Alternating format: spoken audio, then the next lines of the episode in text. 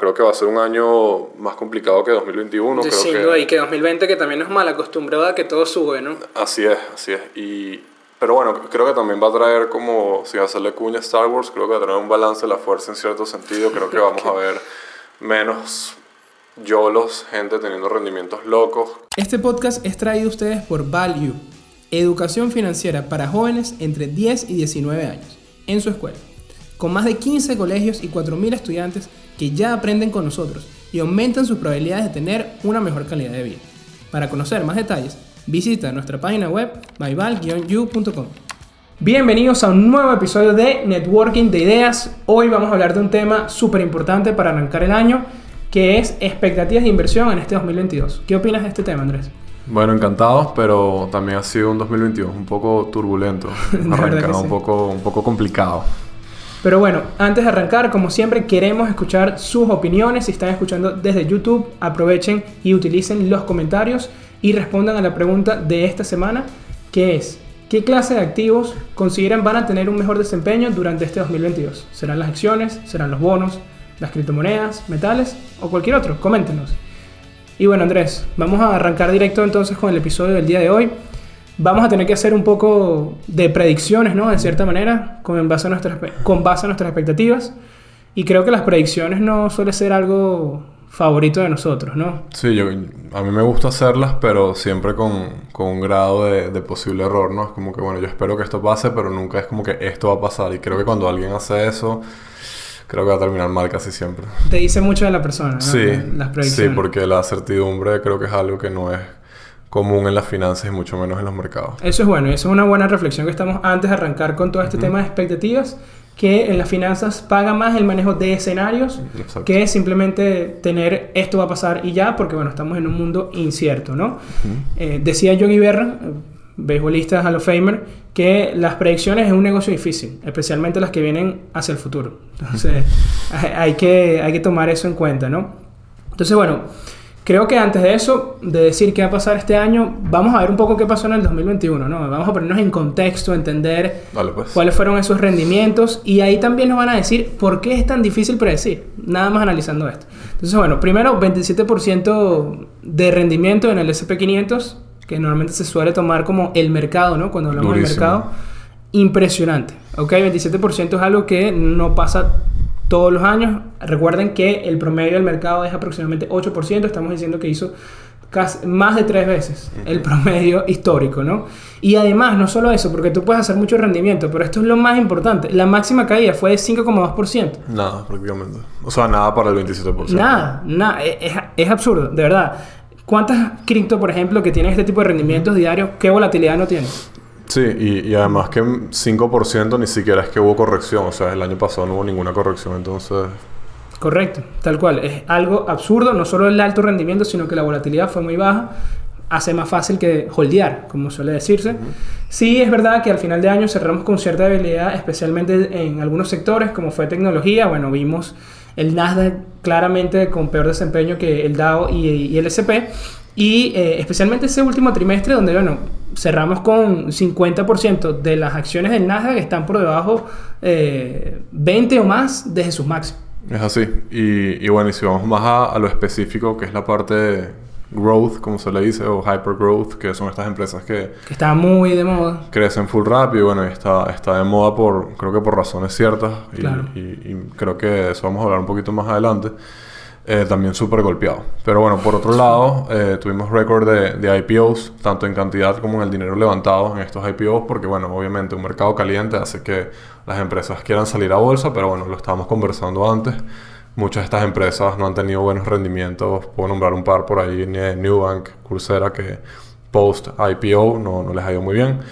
Y bueno, por supuesto también lo que hablamos de, de las SPACs, muchísimas Claro. SPACs, fue el año en el que más plata se levantó en SPACs. Creo que ya nadie está hablando tanto de SPACs porque los rendimientos han sido, Terrible. han sido terribles, pero, pero sí, fue un año fuerte también para eso y de hecho tenemos un episodio de SPACs, así que les dejamos el, el link para los que están viendo desde YouTube eh, aquí arriba. Si ni siquiera saben qué es SPAC, Sí, muy échenle un ojo ese episodio. súper bueno y, y súper interesante porque además también probablemente van a bueno, creo yo, el- este año, ahorita vamos a hablar de eso, pero creo que va a ser un año más lento para, para esto, sobre todo si las políticas monetarias cambian. Em, y bueno, irónicamente, eh, en relación al 2020, el mejor sector, ¿sabes cuál fue? Sí. Fue el petróleo.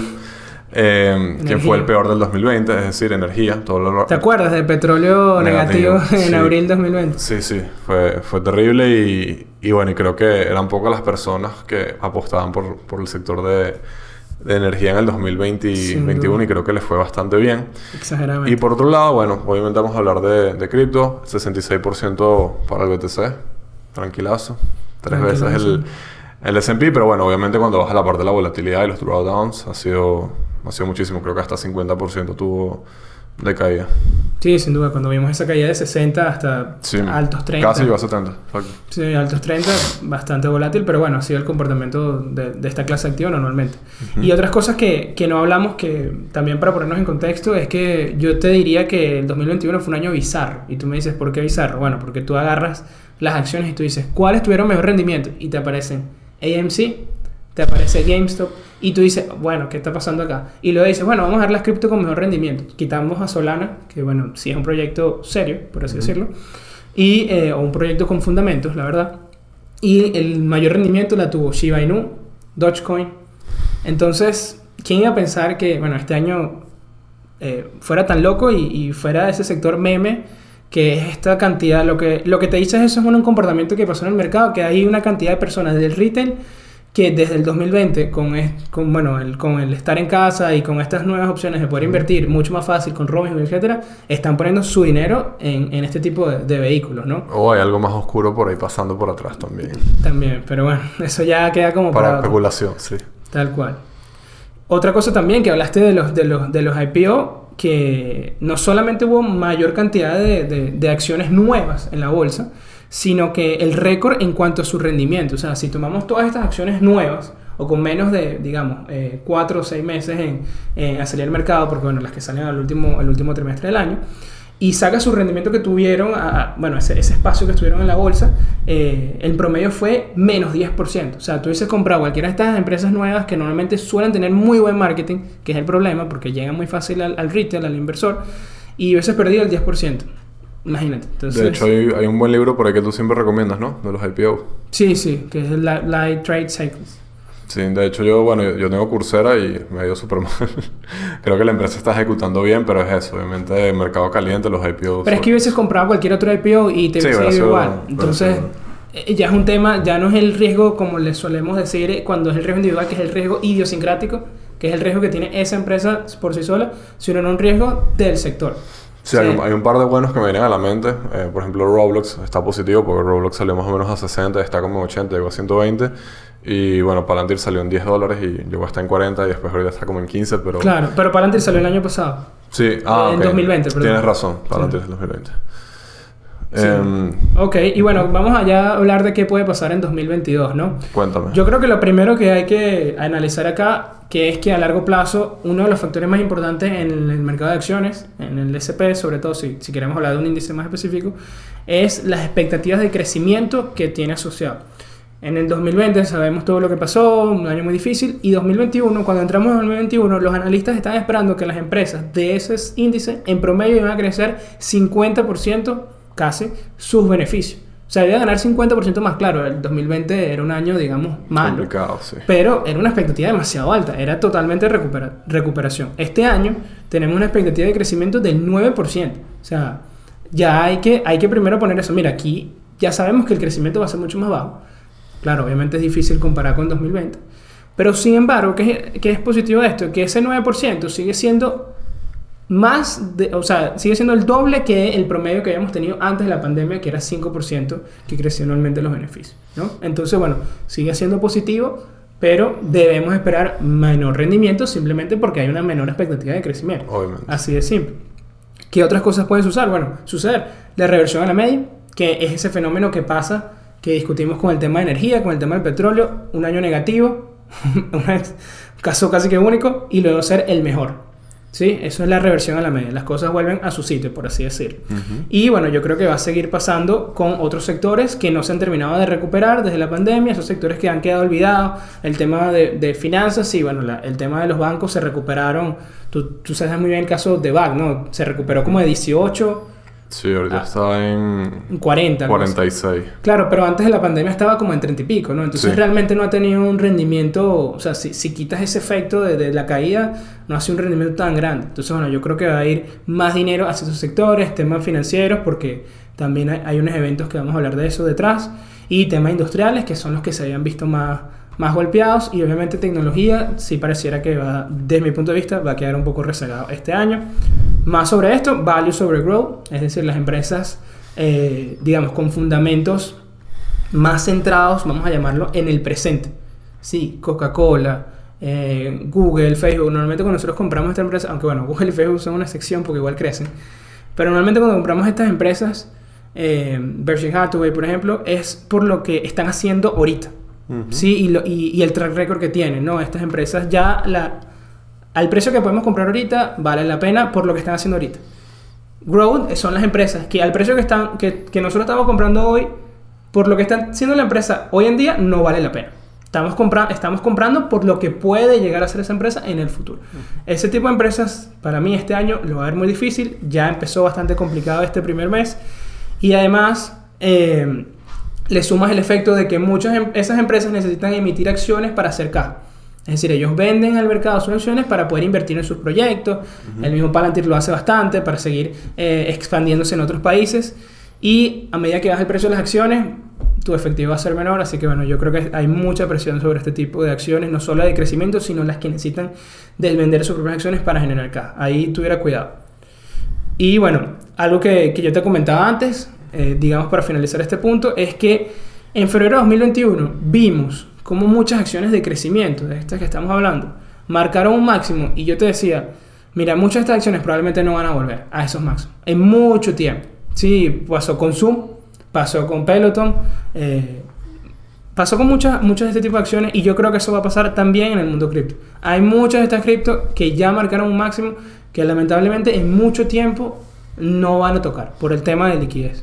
Sí, estoy, estoy 100% de acuerdo. De hecho, cuando baja a, los, a las caídas o a los drawdowns desde máximos que ha tenido la mayor parte de growth, ves unos números que son horripilantes, que Sí, mínimo, 80, eh, sí. 70, 60 y, y son todas.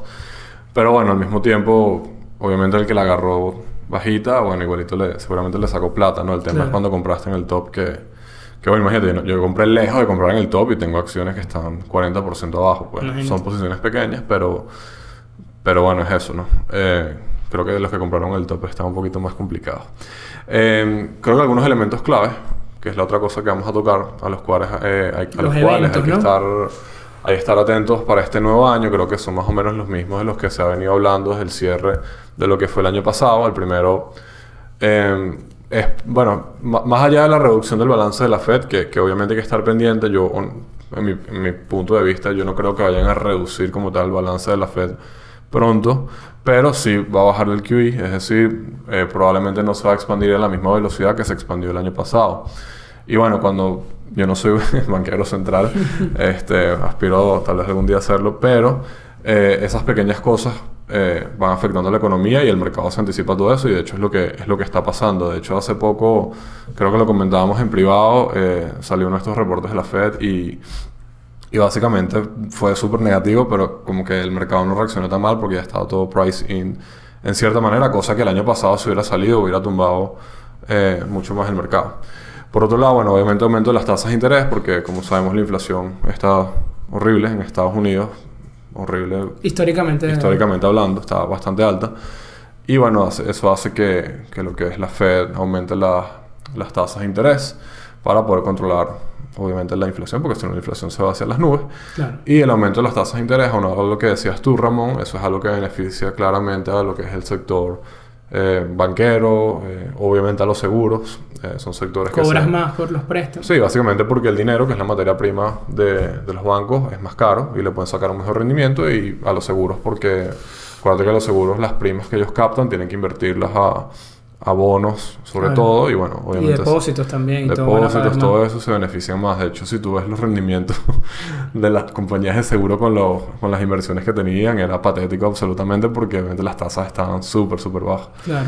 Em, y bueno, yo te voy, a, te voy a comentar algunos sectores que... Sí, con, ba- con base a esto, ¿ves algo que, que- que te llama la atención para este año en específico? Yo creo que, bueno, es eso. O sea, el- El sector financiero, que por cierto hoy Goldman Sachs reportó y creo que le están dando con todo para abajo, no sé si te habías fijado, está como 8%. No, no lo vi. Está como menos 8%. Wow, eso es demasiado para esa empresa. Sí, que no se mueve tanto. No, yo creo que, o sea, yo, yo, yo creo que, que la Fed, yo no soy experto ni, ni sigo tanto a, digamos, la política monetaria en general Claro. del mundo. Tú no usas tampoco muchos indicadores macro. Yo no uso tantos indicadores macro, pero bueno, es más o menos la lectura que yo le doy, es por lo que veo, es por lo que he visto en el mercado inmobiliario, etcétera. Yo creo que, que por un lado, acuérdate que también que la, la política económica es algo que al final no es solamente económico, es algo también que es social. Entonces tú tienes una Claro. población, sobre todo en Estados Unidos, que está muy acostumbrada a tasas bajas, está acostumbrada inclusive a los subsidios de los que vienen de la pandemia, y tú no puedes cortar eso de un golpe. O sea, yo sí creo que va a haber una transición hacia la normalidad, que va a hacer Ok. que obviamente la inflación se empiece a controlar, pero no va a ser de golpe porque si no puedes literalmente Destruir. quebrar muchas cosas. Eh, yo creo que va a ser poco a poco y, y bueno, en ese sentido el mercado se va a ir ajustando, lo que ya decíamos, las empresas value, tal vez growth, eh, las valoraciones van a bajar, yo creo que esto va a tener un efecto también en lo que es el mundo de venture capital y de startups. Al final del día, eh, un early stage startup es básicamente un late IPO, pues, o sea, es una empresa que va hacia allá.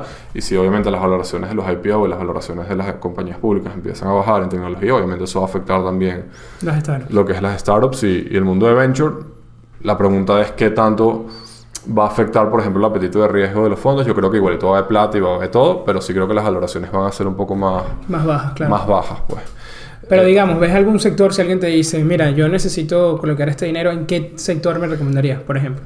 Bueno, yo aquí no damos recomendaciones. Yo no recomiendo nada porque no soy asesor, pero de hecho en el encuentro que tuvimos en Networking Ideas hace poco yo hice una pequeña charla de justamente esa pregunta. Buenísimo. Puedes compartir también la presentación. eh. Sí, eh, podemos darles la presentación para que la persona lo, los que quieran descargarla. Está súper sencilla, son puras imágenes en verdad. Pero, pero sí, eh, mira, yo creo que son, mi respuesta va a ser la misma en el 2022, 2023, 2024, 2025.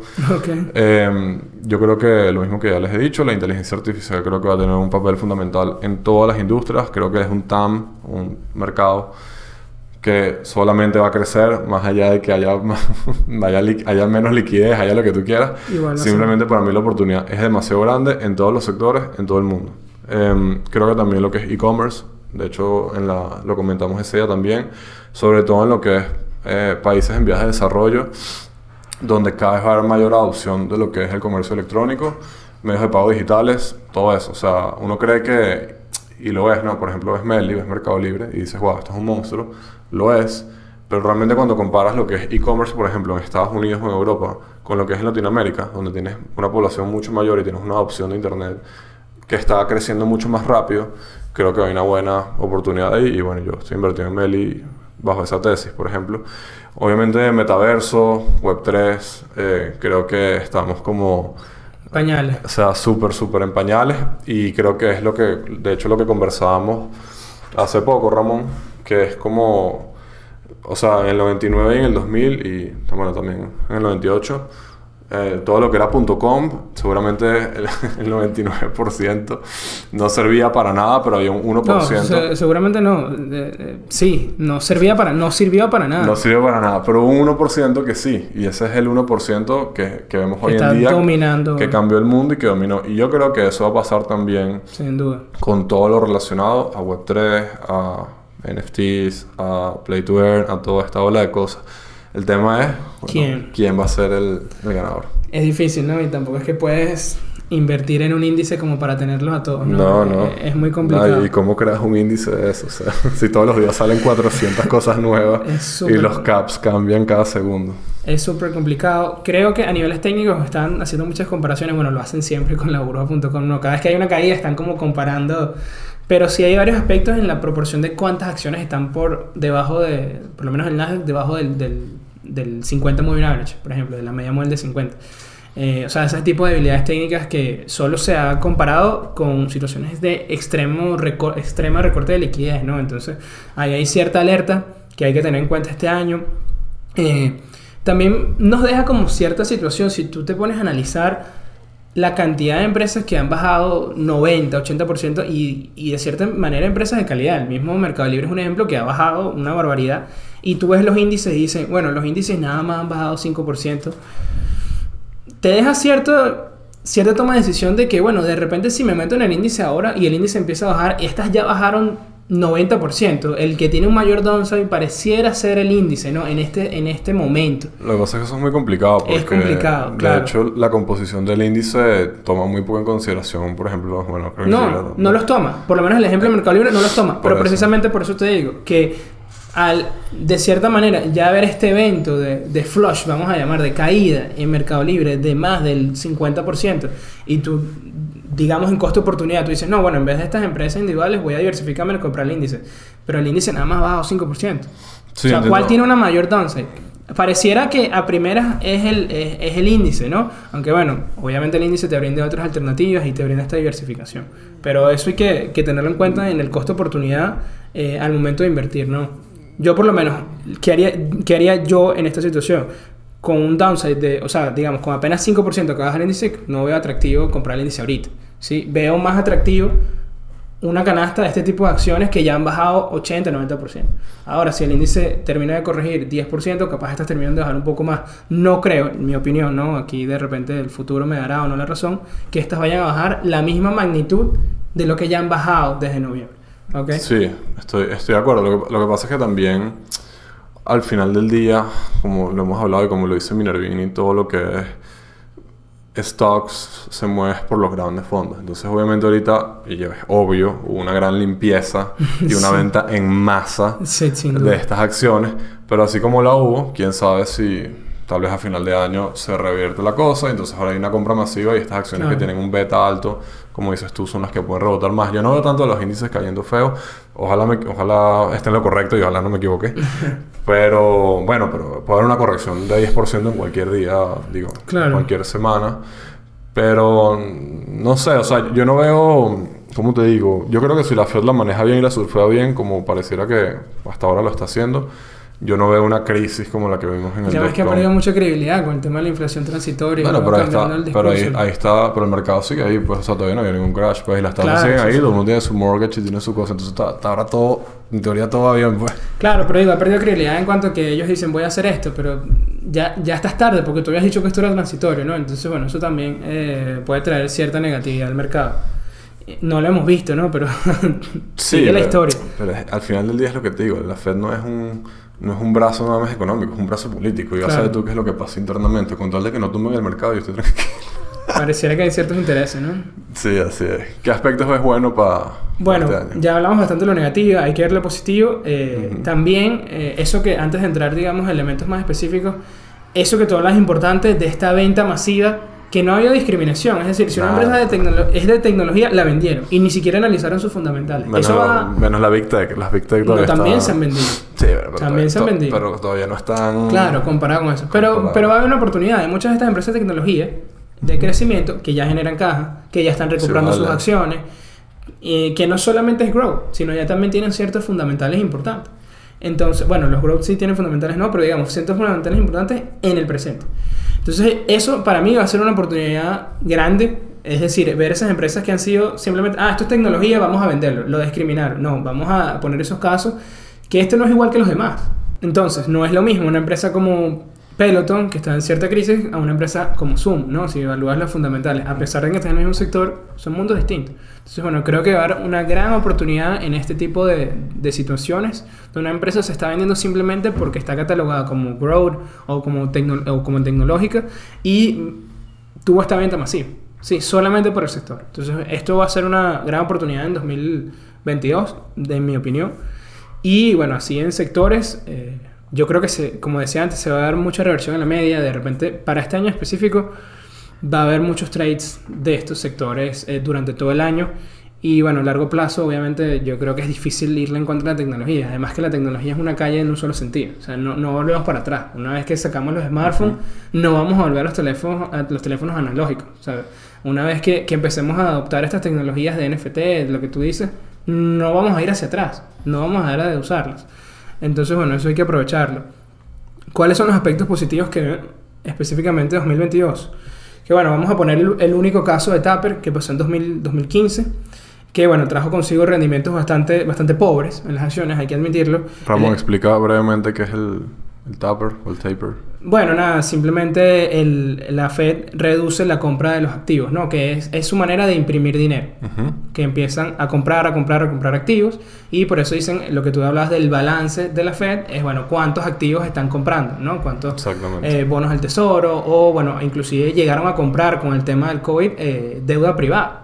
¿no? Entonces, bueno, estas ventas se van a ir reduciendo y cada vez va a ser, ese incremento va a ser menor hasta el punto que eh, puedan hasta reducirla a venderlo. Entonces ya hay inclusive menos liquidez, ¿no? Hay menos comprador. Y el comprador más importante, ¿no? Y eh, bueno, en 2015 eh, empezó en 2013, 2014 con el tema de la crisis financiera del 2008, eh, que empezó el QE eh, y terminó. Y como les digo, en 2014, 2013. Y bueno, en 2015 tuvimos como que el full año de- sin, eh, ya con el efecto de, del taper. Fue un año malo para las acciones, por así decirlo. Tuvimos un- una volatilidad bastante alta, de más de dos dígitos, desde máximos a mínimos.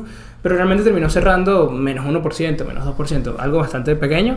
Pero bueno, para lo que venía haciendo 2013, 2014, que habían sido doble dígito positivo, obviamente tú lo ves y es terrible. Pero ¿qué pasó en 2016 2017? Bueno, fueron años buenísimos. Hasta que en 2018 el tema de, Ujú. de, de, de- de trade con China, no sé si te acuerdas, Sí, claro. que fue complicado. El último trimestre, de hecho. Exactamente, fue complicado. Pero esto nos da una buena señal. Es decir, cuando pasa todo ese ruido, eh, nos demuestra que, bueno, 2016 2017 siguieron teniendo desempeños muy buenos. Lo que puede llegar a pasar 2023, 2024, ¿no? Ojo, la historia no siempre se repite, pero rima, ¿no? Y bueno, lo más importante sigue siendo la economía, ¿no? Que si el taper, ¿no? O sea, y la inflación, ok, porque bueno, viéndolo históricamente sí es peligrosa, especialmente porque se ha cambiado la manera en que se mide la inflación, Andrés, esto es importante. Si se midiera la inflación como se hacía en los 80, fuera de 15%. Entonces, Wow. bueno, sí hay cierta alarma, pero... eh, Oye, ya esta es una situación que ha pasado antes. Estados Unidos puede manejarla. Ha tenido periodos de inflación altas y lo supo manejarlo, su- supo controlarlos. Lo del COVID era algo completamente nuevo. Nunca había pasado algo así en la historia de, de- bueno, de la humanidad moderna, pues. Entonces no, no, no tenías cómo manejar esta crisis y ya, la- ya estás saliendo de ella. Entonces, bueno, deberían venir tiempos mejores, entre comillas, ¿no? Y eh, por eso digo, mientras la economía se mantenga fuerte, eh, no debería ser un problema. Sí he visto cierto peligro en el tema de los salarios, lo que llamaba el CEO de Goldman Sachs la, la inflación salarial. Sigue formando parte de este fenómeno de aumento de precios sostenido. Y eh, la gente no, en Estados Unidos no quiere ir a trabajar por 10 dólares la hora. Le está costando demasiado trabajo a, a McDonald's, a Burger King. a- Estaba viendo ayer que Shake Shack está ofreciendo puestos operativos en 17 dólares la hora. Imagínate Full. casi el doble, ¿no? En menos de un año. Cuando En- yo fui, hace, bueno, el año pasado cuando fui, había en todos lados, eh, we're hiring, estamos contratando, estamos en todos lados. Ah, Hay, hay un tema complicado ahí que obviamente eso, digamos, como inversionistas, ¿no? Eh, que es donde solemos tener esa visión, que los beneficios de esas empresas obviamente se van a reducir porque tienes que pagar más y, y inclusive McDonald's está reduciendo horarios porque no tienen, no tienen empleo suficiente. Entonces, bueno, esto va a tener cierto peso, cierto peso en la economía que, que al final es lo que, lo que va a mover el mercado, los beneficios que generan esas empresas van a ser mucho menor. Y eh, sí genera cierta preocupación, pero como digo, y como mencioné antes, sigue habiendo todavía muchos aspectos positivos y sigue habiendo un playbook, por así decirlo, sigue habiendo una manera de, de tratar estos aspectos, ¿no? Bueno, yo creo que para, para cerrar, y estoy de acuerdo con, con todo lo que dijiste, creo que estamos en años que son de bastantes cambios, Claro. en todo sentido. Eh, no voy a en el tema político, pero bueno, me da risa como la campaña de Biden era como que la inflación, y entonces ahora él es el que está viendo la inflación, y entonces ahora dice que esa, entonces eh, es complejo, es, es bastante La verdad dicen que la inflación no es mala. Sí, ahora, ahora no es mala, entonces eh, es bastante complicado y, y complejo, valga la redundancia. Eh, y creo que inclusive para uno que está como, no vive en Estados Unidos y está afuera, y creo que para la gente que está allá también es bastante complejo. Pero bueno, eso, yo creo que con eso cerramos. Creo que va a ser un año más complicado que 2021. Sí, creo que... duda, y que 2020 que también no es mal acostumbrado a que todo sube, ¿no? Así es, así es. Y, pero bueno, creo que también va a traer como, si va a hacerle cuña a Star Wars, creo que va a traer un balance de la fuerza en cierto sentido. Creo que vamos a ver menos yolos, gente teniendo rendimientos locos.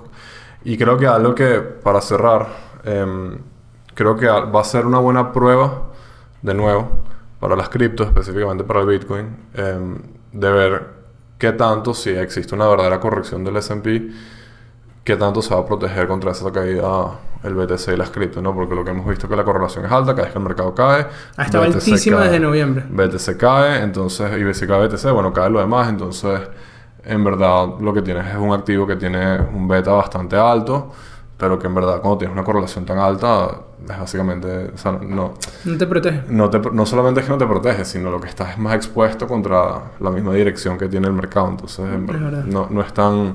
No es un asset class diferente como lo puede ser tal vez otros, ¿no? Como por ejemplo la plata, que creo que ha estado, ha estado subiendo, y otros metales, por ejemplo.